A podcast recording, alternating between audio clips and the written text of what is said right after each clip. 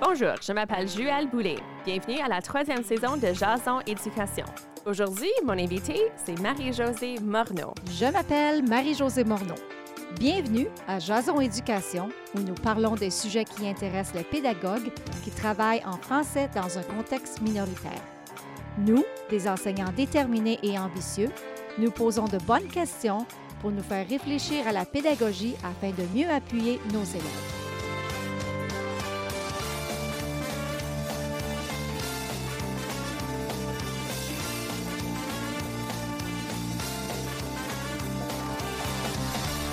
La discussion entre Marie-Josée Morneau et Juel Boulay s'étalera exceptionnellement sur deux épisodes de Jason Éducation. Voici la première partie. Marie-Josée Morneau est professionnelle enseignante à la Faculté d'éducation de l'Université de Saint-Boniface. Elle est récipiendaire du prix d'excellence de recherche de maîtrise 2020 de l'Association canadienne des chercheurs en langue et littératie pour son projet de mémoire de maîtrise. Elle présente régulièrement à propos de l'enseignement des mathématiques en contexte minoritaire à travers tout le pays. Elle a occupé les rôles de directrice, conseillère pédagogique, orthopédagogue, entre autres. Bonjour et bienvenue Marie-Josée. Bonjour, ça va bien, Joël? Oui, et toi? Très bien, merci. Alors, on va commencer. Euh, Allons-y. la première grande question que j'ai, c'est pourquoi voulais-tu devenir enseignante? Ben, je vais pas le dire la réponse que plusieurs disent parce que j'aime les enfants. Oui, j'adore les enfants, mais vraiment, euh, je dirais que la première raison que j'ai choisi cette carrière-là en enseignement, c'est vraiment à cause de mon expérience positive euh, que j'ai vécue dès la petite enfance. Euh, je viens du Québec, je suis née dans un petit village à Kakuna, et puis quand j'allais à l'école, je me sentais que c'était un endroit qui était réconfortant. Je me sentais bien, en sécurité. Puis je me souviens même de pleurer à la fin de chaque année scolaire parce que l'école était finie pour le, pour le reste de l'année. Et puis, une de mes madames, Madame Louise, m'a même écrit pendant toute l'été en cinquième année euh, parce que j'étais tellement triste parce que je sentais mal. Alors, ce sentiment euh, d'appartenance-là, c'est vraiment la raison numéro un pourquoi euh, je me suis ramassée en enseignement. Puis là, bien entendu, j'ai poursuivi, euh, j'étais allée à l'école secondaire en ville, à Rivière-du-Loup. Puis là, je me suis aperçue que là, ben avant ça, j'écoutais, j'étais sage comme une image. Puis là, tout d'un coup, ben j'avais un petit peu d'attitude. Puis là, il y a des cours que j'aimais, puis il y avait des cours que j'aimais moins. Ça fait que là, le cours d'histoire, ben là, je l'ai coulé. Il a fallu que je le fasse deux fois. Puis, ben vous voyez, aujourd'hui, j'ai quand même une bonne éducation. Euh, mais dans ce temps-là, il y avait des cours que j'aimais pas. Puis ça, c'était un exemple de celui-là parce que le, prof était là, marmonnait pendant une heure de temps, puis je trouvais ça plate à mort, je m'endormais. Mais j'allais ensuite dans le cours de mathématiques où ce que là, l'enseignant était super dynamique, euh, il y avait beaucoup d'énergie, il était sympathique. Et puis là, euh, j'ai vraiment euh, appris que je me suis rendu compte que j'aimais les mathématiques malgré que le style d'enseignement n'était pas ce que c'est aujourd'hui, mais tout de même, il- j'ai quand même euh, beaucoup apprécié euh, ce temps-là dans sa classe. Puis là, par le temps que j'étais en secondaire 5, euh, à 16 ans, je vivais toute seule, en fait, compte. Alors, j'étais déjà une grande fille, comme on dit. Et euh, malgré que j'aimais beaucoup euh, être à l'école, puis que je, pouvais déjà différencier différents styles d'enseignement, puis certains qui me pla- plaisaient plus que d'autres, euh, je pensais pas que ça allait être possible pour moi d'aller à l'université un jour. Alors, j'ai fait un secondaire 6, juste parce que je savais pas quoi d'autre faire. Puis ensuite, je suis allée au cégep. J'ai fait trois ans au cégep en administration des affaires. Et puis là, ben finalement, je me suis rendu compte que je pouvais travailler à temps partiel, que je pouvais euh, avoir euh, des bourses d'études ou des prêts d'études. Et puis là, finalement, je me suis ramassée à l'université. Puis là, c'est vraiment là que j'ai été capable de nourrir ma passion parce que là, j'aimais tous les cours, j'adorais apprendre, étudier en enseignement. Et puis, euh, c'est vraiment là ce que là, j'ai vraiment eu beaucoup de succès euh, avec mes études, avec ce que je faisais. J'étais super heureuse dans ce que je faisais. Même que je disais à mes amis, c'est quoi, si je gagnais un million de dollars, ce qui n'est pas beaucoup maintenant, mais dans ce temps-là, c'était pas pire, je me disais, j'irai à l'école pour le reste de mes jours. J'adore aller à l'école. Puis tout ça pour dire que vraiment, c'est pour ça que je suis en enseignement, c'est parce que je veux vraiment euh, transmettre transmettre cet amour d'apprendre que j'ai. Et puis, ben, comme tu le sais, en éducation, on évolue, on apprend tout le temps. Alors, j'ai jamais vraiment cessé d'aller à l'école, d'apprendre. Wow! Ça, c'est super intéressant. Et tu sais quoi? Comme, je trouve ça vraiment um, inspirant aussi que tu as eu tellement comme d'expériences positives à l'école, puis que c'est ça que qui t'a influencé. Parce que c'est souvent pas ça la réponse, comme tu avais Mhm, dit. mhm, Exactement. Et j'entends aussi que tu avais un, un enseignant comme, qui était vraiment intéressant, qui enseignait les maths. Et je sais que tu as beaucoup d'intérêt en maths et en littératie. Alors, parle-moi de ça. Bien, oui, justement, cet enseignant-là en particulier, euh, euh, c'est là que j'ai découvert mon intérêt pour les mathématiques. Et euh, comme j'ai dit, je pensais que j'étais vraiment bonne en mathématiques, malgré qu'en fait, compte, c'était vraiment dans ce temps-là de mémoriser. Mémoriser des formules, mémoriser des étapes, mémoriser des définitions. Euh, si tu veux savoir c'est quoi un logarithme, je peux te le dire, je m'en souviens encore. C'est un exposant qu'il faut donner à la base pour obtenir le nombre en autant que le nombre soit positif.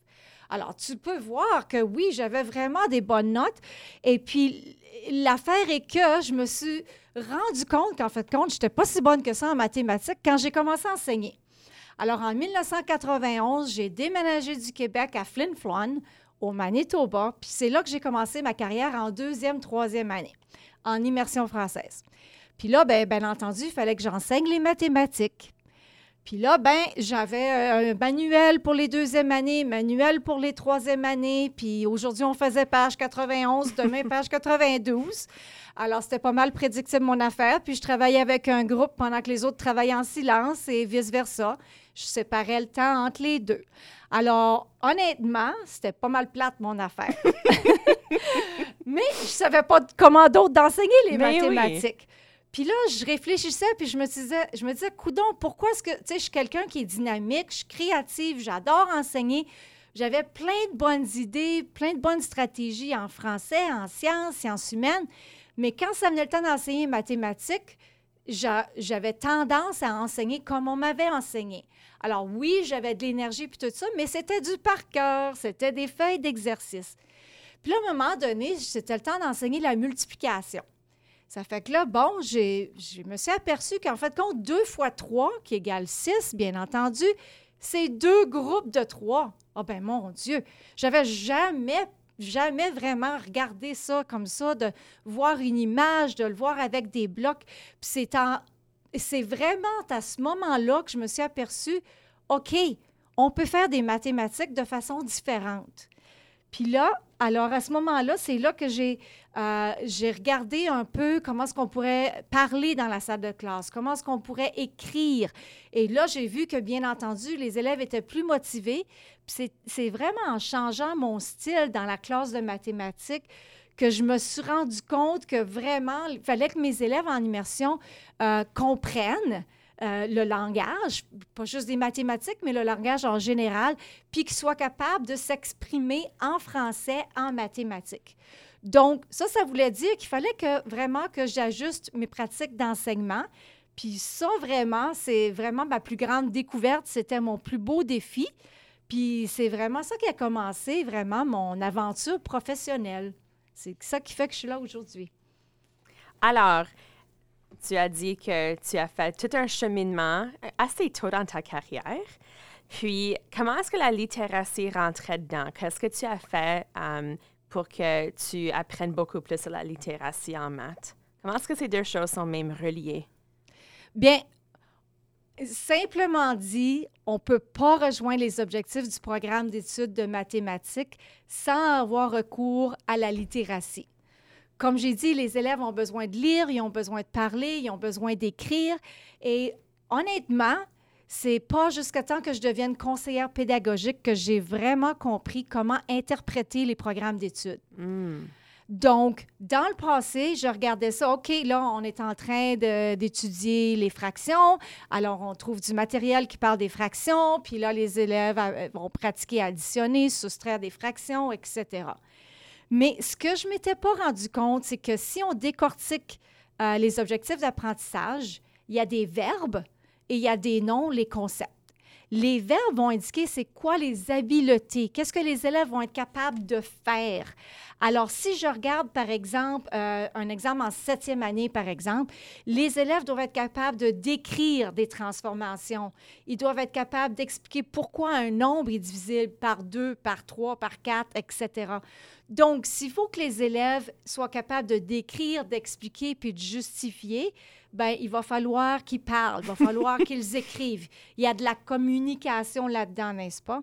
Et puis, euh, si je donne des tâches à mes élèves ou que c'est juste des feuilles d'exercice, puis ils, écrivent juste des, des, réponses courtes comme des nombres ou des mots simples, ben je rejoins pas les attentes du programme d'études. Puis j'ajouterais, en plus de ça, on a les fameux euh, les, processus mathématiques. Alors, il quand je fais des formations, souvent les enseignants ne savent même pas de quoi je parle quand je parle des processus mathématiques. Puis ça, vraiment, c'est à la base des programmes d'études de mathématiques. Et ce que c'est, c'est les petites abréviations qui sont dans une parenthèse à la fin des résultats d'apprentissage spécifiques.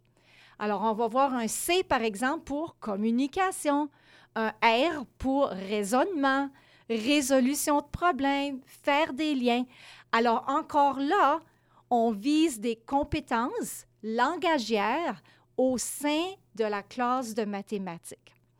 Alors, quand mes, euh, mes étudiants universitaires, justement, oublient ces petites euh, abréviations-là, là, je leur dis, hé, mon Dieu, tu manques le, le cœur de ton enseignement en mathématiques.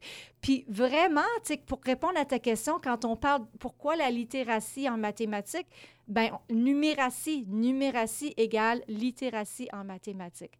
Alors vraiment, c'est ça qui est, euh, c'est ça qui est important, puis vraiment, c'est, un incontournable pour enseigner les mathématiques et les autres matières d'ailleurs, n'est-ce pas?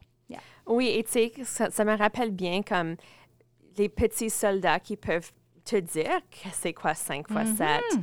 mais s'ils doivent expliquer, ils n'ont aucune idée comment. Puis là, si tu essaies de leur enseigner, ben, tu sais, c'est 5 fois, qu'est-ce que c'est 5 fois 7 maintenant? C'est quoi 5 fois 9? Puis ils vont pas pouvoir jongler les noms pour arriver à la deuxième réponse. Tandis que les personnes qui ont appris à manipuler, à raisonner, à s'expliquer peuvent s'y rendre, je trouve. souvent, c'est les élèves qui sont en plus, qui ont plus grand défi, disons, en maths, qui finissent par avoir la plus grande comme, um, capacité de, de travailler, de manipuler les nombres. Je me demande si c'est un peu à cause de ça. Ça, c'est ce que je remarque en classe. Oui, c'est très vrai. Puis même que ceux qui sont euh, qui, euh, qui aiment faire du par cœur ou avoir des, des réponses courtes, là, puis ont toujours euh, des bonnes notes, comme c'était le cas pour moi quand j'étais plus jeune, ben des fois, on n'aime pas se faire mettre dans des situations où ce que là, il faut pousser notre pensée, il faut expliquer notre raisonnement. Mais c'est vraiment ça qu'on vise chez nos élèves, n'est-ce pas? Et, et dans un groupe que que j'avais dans le passé. J'avais une élève qui pouvait multiplier, additionner, euh, comme ça, maman était ingénieure. Elle pouvait pas me dire c'est quoi le numéro 1, 3, 2, 1. Elle pouvait pas dire ça c'est 1321. Mm-hmm. Elle était incapable de me lire les nombres. Alors son sens des nombres était juste comme inexistant, même si elle pouvait mettre, comme travailler des opérations assez complexes en cinquième année. Oui, et honnêtement, euh, ce n'est pas toujours le cas, mais si les élèves, en général, travaillent en silence, est-ce que vraiment ils réfléchissent en français pendant qu'ils sont en train de faire des mathématiques? Alors, ça, ça pourrait être aussi une autre explication possible. Oui, absolument. Oui. Alors, pourquoi est-ce qu'on a tendance à pas consacrer ce temps nécessaire um, à l'oral en maths? Est-ce que c'est juste en maths qu'on fait ça ou est-ce que c'est... Ben, il y a différentes possibilités. Une des possibilités, je dirais, c'est que l'enseignement de la littératie, on voit ça comme c'est la job de l'enseignant de français ou on fait ça pendant le cours de français. Et puis, on fait de la production orale quand c'est le temps de faire les bulletins. Puis les élèves font un exposé euh, oral, encore là, dans le cours de français. Alors, comme tu le sais, on est tous des enseignants de langue. Et alors là, ça s'applique dans le contexte, dans la classe de mathématiques aussi.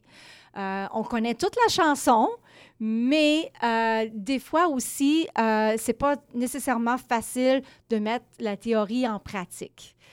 Puis, comme tu le sais, ben, les enseignants sont vraiment, euh, se sentent souvent pressés par le contenu. Il y a tellement à enseigner. ils sont bombardés par plein de choses à faire, euh, plein d'imprévus. Alors, si on ne sait pas pour, par où commencer, de penser à l'idée d'intégrer l'oral puis la littératie en mathématiques, ça peut paraître comme une tâche supplémentaire, une autre chose à faire. Alors, il faut vraiment réfléchir à, euh, première des choses, notre horaire scolaire.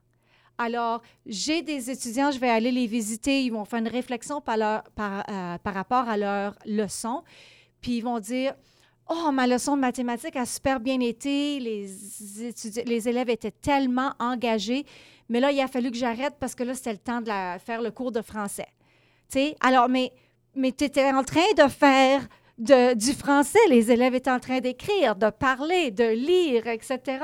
Alors, si on faisait plus d'intégration des matières, je pense que aussi ça pourrait euh, nous aider dans ce sens-là, de, de, trouver de la place pour faire de l'oral.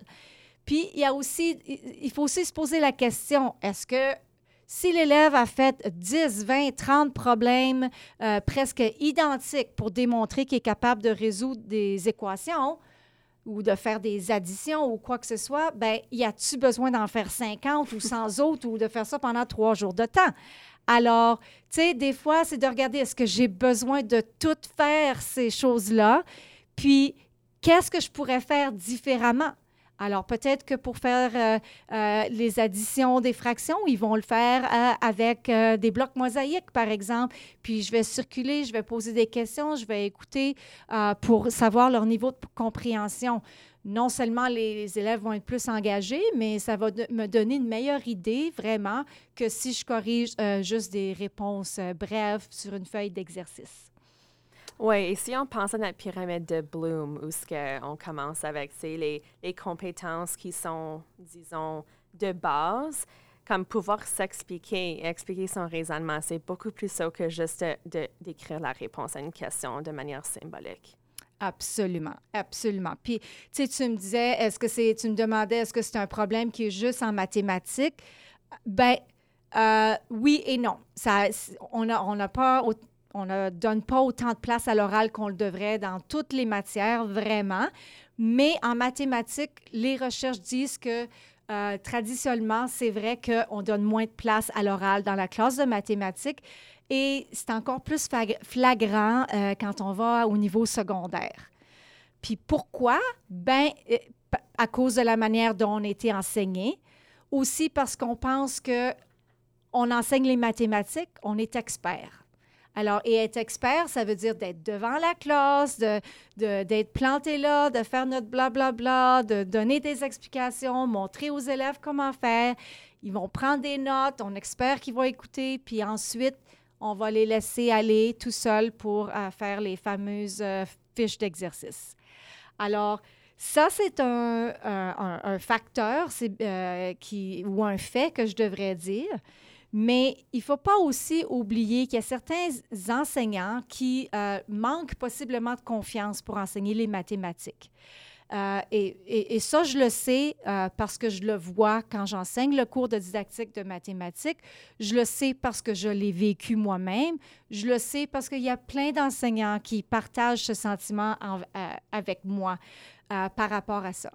Puis si je ne me sens pas 100% confortable avec la matière que j'enseigne, ben c'est bien entendu que je ne vais pas prendre autant de risques, que je vais me fier aux manuels scolaires, aux feuilles d'exercice, etc. Parce que euh, j'ai peur de perdre le contrôle, j'ai peur qu'on pose une question, puis je ne vais pas savoir comment répondre, euh, etc. Alors, c'est vraiment d'encourager euh, les enseignants avec qui je travaille, les étudiants, de prendre des risques, puis de voir, OK, si je leur donne un peu de temps de parole, si je laisse les tâches un peu plus ouvertes, qu'est-ce qui se passe, qu'est-ce que j'observe, puis comment est-ce que je peux euh, euh, patauger à travers tout ça. Là? sais, ça s'apprend, mais quand on a plus confiance, euh, c'est plus facile, n'est-ce pas? Alors, oui. Oui, et plus on pratique, mieux on devient. Exactement, exactement, oui. Alors, c'est quoi l'importance de l'oral en maths? Bien, comme on a parlé des programmes d'études, bien entendu, ça fait partie euh, des programmes d'études. Euh, en mathématiques spécifiquement, on, s'attend à ce que les élèves euh, communiquent de différentes façons. Donc, à l'oral, à l'écrit, avec du matériel concret, au niveau symbolique et, imagé. Euh, donc, pour que les élèves, euh, pour que la construction de sens prenne place, euh, il est important que les élèves communiquent. Puis si on regarde, quand on évalue les élèves avec les bulletins scolaires au Manitoba, on a ce qu'on appelle les profils de rendement mathématiques.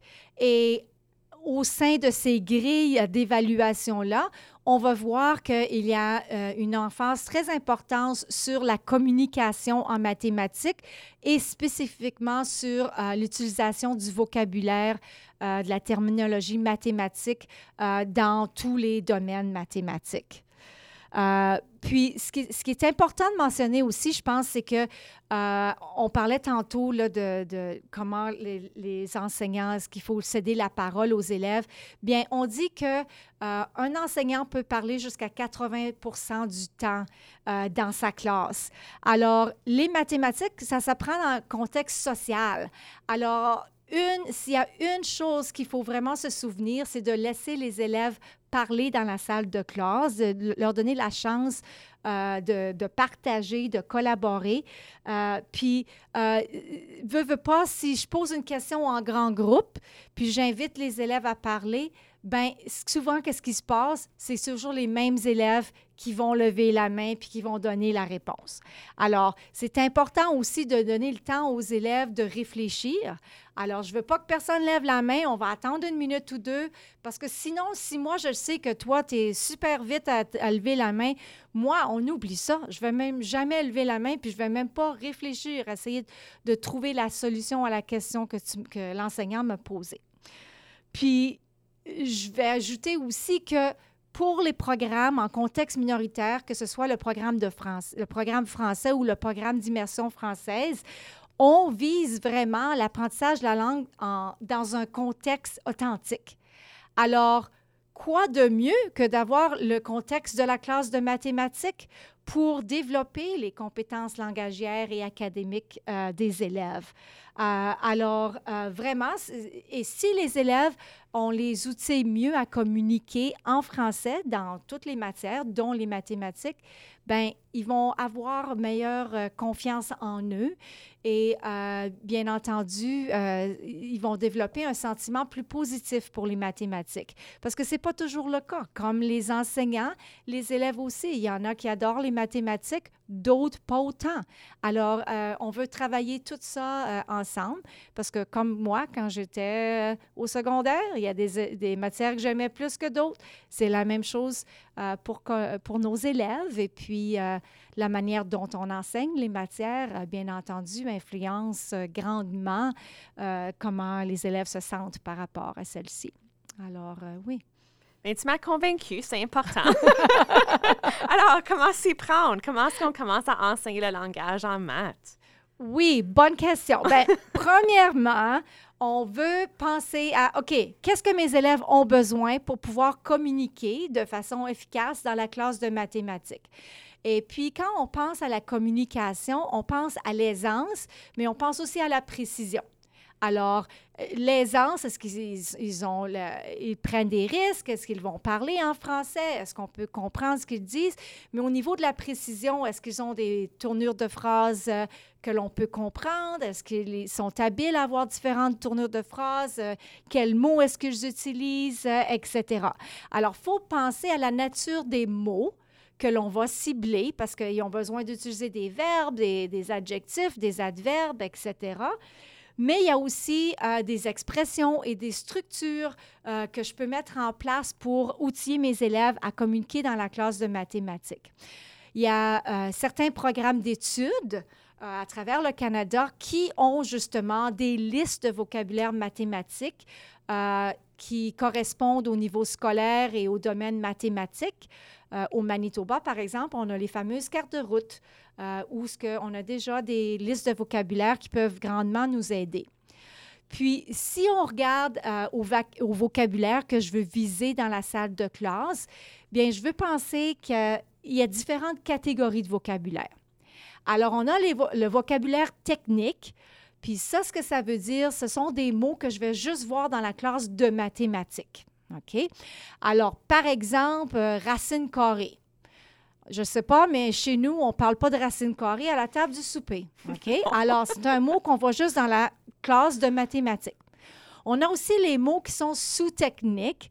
Puis ça, ce que ça veut dire, ce sont des mots qui ont une différente signification dépendamment du contexte. Alors, par exemple, je pourrais montrer un cube à la classe, puis leur demander euh, combien de faces est-ce que ce solide-là a. Mais je pourrais aussi dire, ah ben, Joel, tu as toute la face sale. Alors là, j'ai utilisé le même mot, mais dans deux différents contextes. Alors, ça se pourrait que les élèves soient confus quand on utilise le même mot euh, dans, différents, dans différentes phrases, dans contexte social versus académique. Alors, il faut être conscient de ça, puis s'assurer qu'ils peuvent différencier les deux. Puis finalement, il y a le vocabulaire général, bien entendu. Alors, euh, le vocabulaire que j'utilise dans la vie de tous les jours, euh, les élèves qui euh, possiblement ne parlent pas français à la maison ou qui ont un vocabulaire limité euh, vont devoir apprendre ce vocabulaire-là. Alors, si par exemple les élèves ont un problème mathématique devant eux à l'écrit, et que l'on n'a pas travaillé le vocabulaire. Et puis là, il y a des mots comme euh, clôture, euh, poteau, euh, un champ. Alors, ce sont des mots qu'ils ne connaissent pas nécessairement, surtout s'il n'y a pas d'appui visuel ou quoi que ce soit. Alors, ça aussi, ce sont, ce sont des, des mots qu'il faut cibler ou préenseigner avant que les élèves attaquent, si on veut, la, la, la partie mathématique. Oui, parce que si on ne comprend pas le problème de mots, comment on est censé calculer l'air et le périmètre de notre clôture si on ne sait pas c'est quoi une clôture? Exactement. Ça change complètement le sens de la question. Mm-hmm. Tout à fait, oui. Puisque l'entretien entre Marie-Josée Morneau et Juel Boulay s'étale sur deux épisodes de Jason Éducation, nous allons nous arrêter ici pour la première partie. Vous pouvez trouver la suite de cet entretien lors du prochain épisode de Jason Éducation.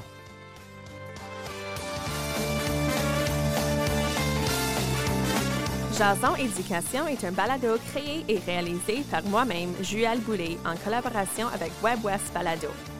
Pour ne jamais manquer un épisode, abonnez-vous à Jason Éducation sur votre appli de balado préféré ou visitez webwest.ca.